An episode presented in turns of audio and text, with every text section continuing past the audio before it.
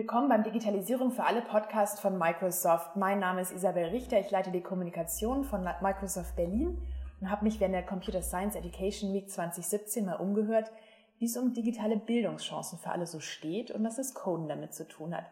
Mein erster Gesprächspartner war Thomas Bachem von der Code University hier in Berlin. Also wir befinden uns heute auf der Code Affairs hier bei Microsoft Berlin. Das ist eigentlich die allererste Coding-Konferenz wo ähm, dieses Thema mal ganz allumfassend behandelt wird. Also wir haben hier Lehrer, wir haben wichtige Akteure aus dem Bildungsbereich hier, wir haben Coding-Initiativen vor Ort, Wettbewerbe, Lernorte, Werkstätten für Digitales. Also alle kommen hier heute zusammen. Und ich sitze jetzt mit äh, Thomas Bachem zusammen von der Code University hier in Berlin. Vielen Dank fürs Gespräch, Tom. Und ich würde mich jetzt über ein paar Einblicke freuen, was du denn eigentlich so machst und was die Code University ist. Sehr, sehr gerne. Du bist äh, ja nicht nur Gründer von der Code University, sondern auch von vielen Startups, das sei vielleicht dazu gesagt. Ähm, aber was genau ist denn diese Coding-Uni, die ihr in Berlin gegründet habt? Also eigentlich gründe ich gerade die Hochschule, an der ich selbst gern studiert hätte. Ich bin seit ich zwölf Jahre alt bin selber Softwareentwickler und daher kommt auch mein, mein initiales Interesse an Startups und so bin ich dann eigentlich vom Programmierer zum Unternehmer geworden.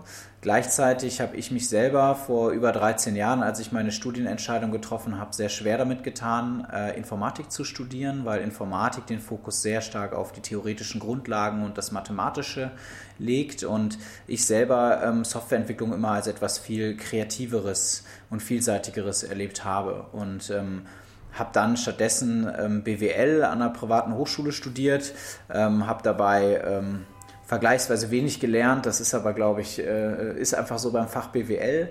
Ähm, habe aber seitdem wirklich diesen Gedanken, ähm, mal eine eigene Hochschule im Bereich Softwareentwicklung äh, gründen zu wollen, die das eben viel, viel praxisnäher angeht. Und das machen wir an der Code University. Wir sind jetzt vor zwei Monaten gestartet mit 88 Studierenden hier in Berlin ähm, haben aus über 2000 Bewerbungen auswählen können und ähm, die studieren bei uns entweder Softwareentwicklung, Interaktionsdesign oder Produktmanagement. Das ist also nicht nur äh, wirklich Softwareentwicklung und Programmierung, sondern eigentlich die ganze Palette von Feldern, die man braucht, um digitale Produkte, das heißt Software, Website, Apps ähm, zu entwickeln, zu gestalten und äh, wirklich umzusetzen. Und was macht bei euch jetzt den Unterschied zu einer normalen Uni? Wenn ich, dort kann ich eigentlich auch Informatik studieren. Es gibt hier ja sogar in Berlin Frauenstudiengänge für Informatik. Was ist bei euch anders? Also wir haben uns vor allem darüber Gedanken gemacht, wie bei uns gelernt werden soll. Und ähm, das haben wir umgesetzt in einem projektbasierten Studienkonzept. Wir selber nennen das auch Curiosity-Driven Learning, also die Neugier der Studierenden, die möchten wir eigentlich in den Mittelpunkt stellen.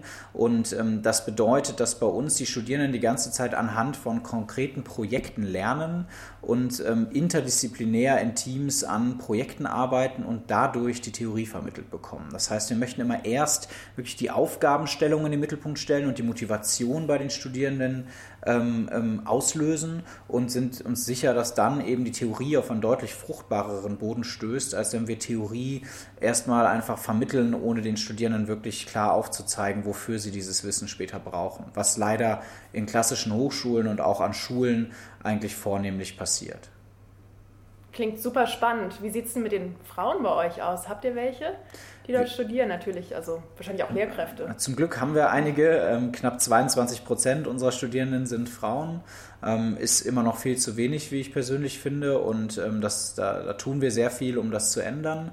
Ähm, mir ist persönlich aufgefallen, dass, ähm, dass Frauen, zumindest die Stud Studentinnen, die wir im Moment haben, scheinbar häufig im Moment erst später für sich dieses Feld entdecken und merken, dass vielleicht die Klischees, die ja doch sehr stark auch mit diesem Bereich Softwareentwicklung äh, verknüpft sind heutzutage, also beispielsweise, dass es etwas sehr Einzelgängerisches ist, dass es etwas sehr, sehr mathematisch-analytisches ist, ähm, dass diese Klischees dafür zu sorgen scheinen, dass sie, dass sie sich deutlich seltener dafür interessieren und dann erst später im Berufsleben realisieren, dass es halt eben doch nur Klischees waren und dass in heutigen digitalen Teams eben sehr viel wirklich auch, auch das Kreative und das, das Miteinander im Team im Vordergrund steht und dann zum Beispiel zu uns kommen, wenn sie Mitte, Ende 20 sind und sagen, hey, ich möchte jetzt doch nochmal in dem Bereich was machen, weil ich den doch jetzt als ganz anders kennengelernt habe. Das ist das eine.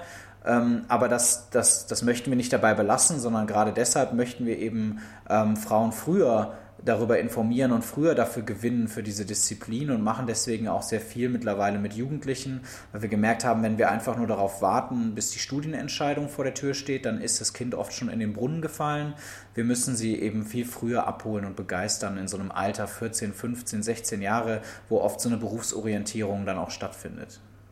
Das ist super spannend. Wir haben nämlich auch äh, vor kurzem in der Studie herausgefunden, dass das genau dieses, dieser Zeitpunkt ist, wo man die Frauen und die Mädchen verliert, so mit um die 15, dass dann das Interesse irgendwie abnimmt, ein Fach wie Informatik aufzugreifen oder auch diese ganze, ganzen MINT-Fächer sich dafür zu interessieren.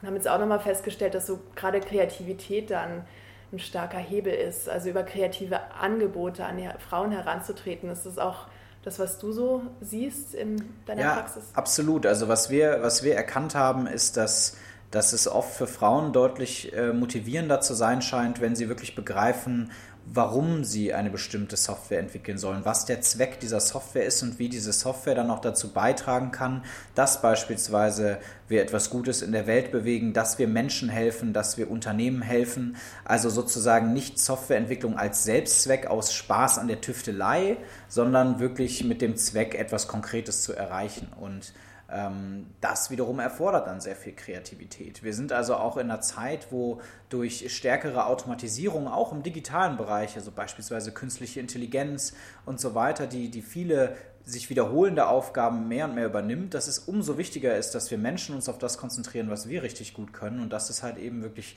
die kreative Zusammenarbeit in Teams, denn das ist etwas, das können uns Maschinen nicht abnehmen und wahrscheinlich auch noch sehr, sehr lange nicht. Wir haben heute Mittag ja auch schon diskutiert über die Frage, wie vermittelt man am besten digitale Kompetenzen. Und äh, ich bin ein bisschen überrascht von, der, von dem Ergebnis einer Umfrage, die sagt, dass äh, 93 Prozent der Lehrer und Arbeitgeber die Vermittlung von digitalen Kompetenzen als sehr wichtig einschätzen, weil wir fehlen da immer noch persönlich diese 7 Prozent bis zu 100. Überrascht dich das Ergebnis oder wie schätzt du das ein? Auf jeden Fall hat mich das auch sehr überrascht. Ähm insbesondere weil ich eben finde, dass dass äh, digitale Kompetenzen ja viel mehr umfasst als bloßes Programmieren. Vielleicht wurde das teilweise auch missinterpretiert, ähm, denn ich meine, digitale Geräte und das Digitale ist, äh, ist Teil unseres aller Alltags geworden. Ähm, gerade die Jugendlichen äh, verbringen einen signifikanten Teil ihrer Lebenszeit vor einem Bildschirm, ja, sehr oft im Smartphone, aber auch anderen Geräten. Und insofern äh, ist es für mich vollkommen klar, dass wir, dass wir diese digitalen Kompetenzen ähm, fördern und schulen müssen, denn denn sonst machen, sonst arbeiten wir und lehren wir an der Realität vorbei. Also wir, wir kriegen die Kids sowieso nicht mehr von den Geräten weg, uns selbst ja im Übrigen auch nicht. Also da nehme ich mich ja weiß Gott nicht aus. Und deswegen müssen wir dem ins Gesicht sehen und, und wirklich diese Kompetenzen vermitteln. Und wie würdest du da ansetzen? Also ich denke, es gibt ja einmal muss man wahrscheinlich in die Schulen gehen, dann aber auch an die Unis und auch in, in die Berufswelt. Hast du da Ideen, wie man in diesen Bereichen die digitalen Kompetenzen am besten vermitteln könnte?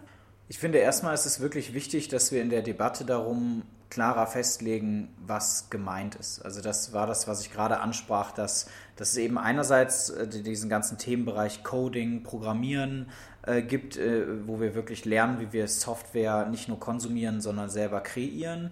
Aber auch darüber hinaus gibt es so viele Kompetenzen, die heute wichtig sind. Das beginnt bei sowas wie wirklich verantwortungsvoller Umgang mit, mit Medien und Social Media und so weiter. Das geht aber auch über hin zu, zu der Benutzung von bestehenden Tools. Also ich meine, auch, auch Programme wie, wie ein, ein Microsoft Word oder Excel oder ein Adobe Photoshop und, und, und, und äh, sinnvoll einsetzen und verwenden zu können, ist ja eine, eine erhebliche Kompetenz, die uns sehr helfen kann. Denn das Internet wird sehr häufig immer noch als Medium tituliert und es ist in vielerlei Hinsicht auch ein Medium. Wenn wir also zum Beispiel Nachrichten konsumieren, ist es ein Medium, aber es ist halt gleichzeitig auch ein Werkzeug, äh, mit dem man auch unglaublich kreativ wieder arbeiten kann.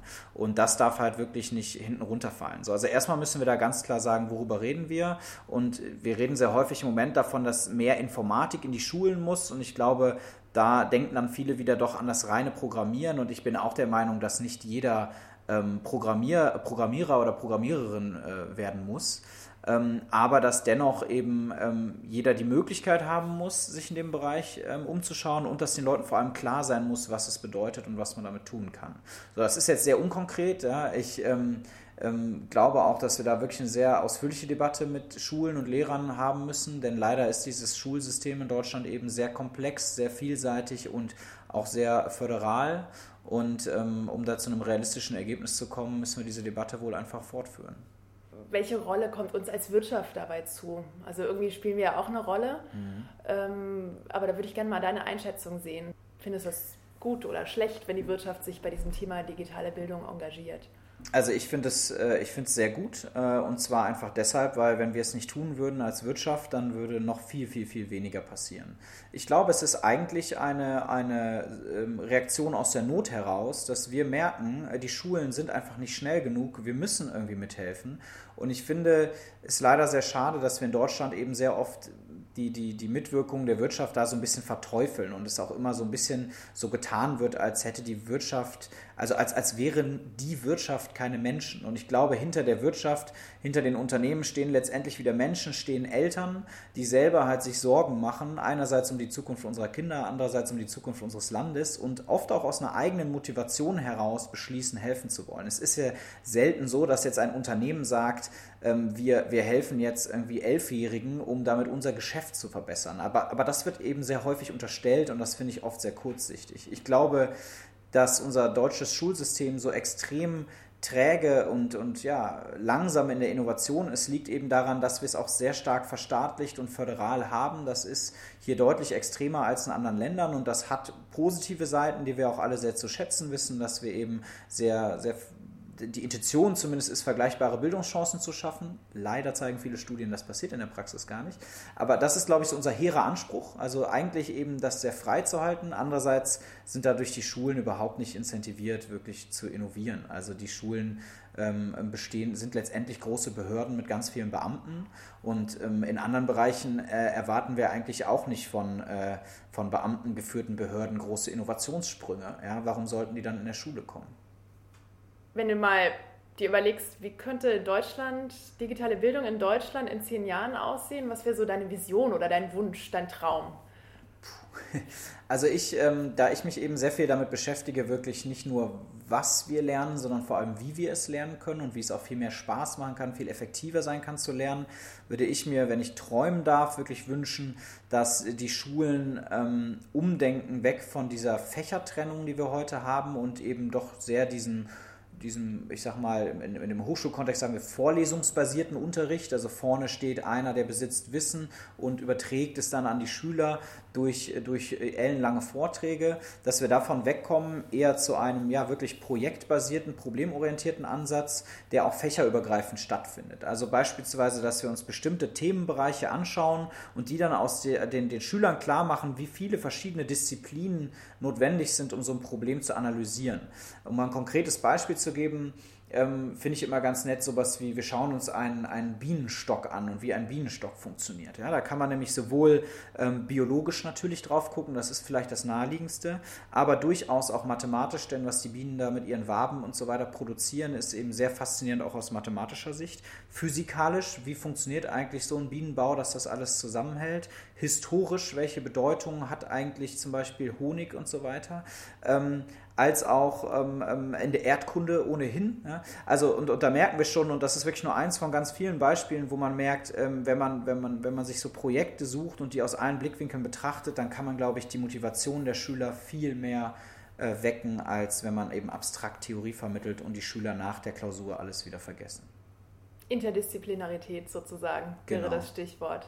Genau. Super, also ganz, ganz herzlichen Dank für die Einblicke. Fand ich super spannend und noch ganz viel Spaß heute auf der Code Affairs und bis ganz bald mal wieder bei uns. Ja, vielen, vielen Dank, vielen Dank fürs Gespräch. Danke, ciao.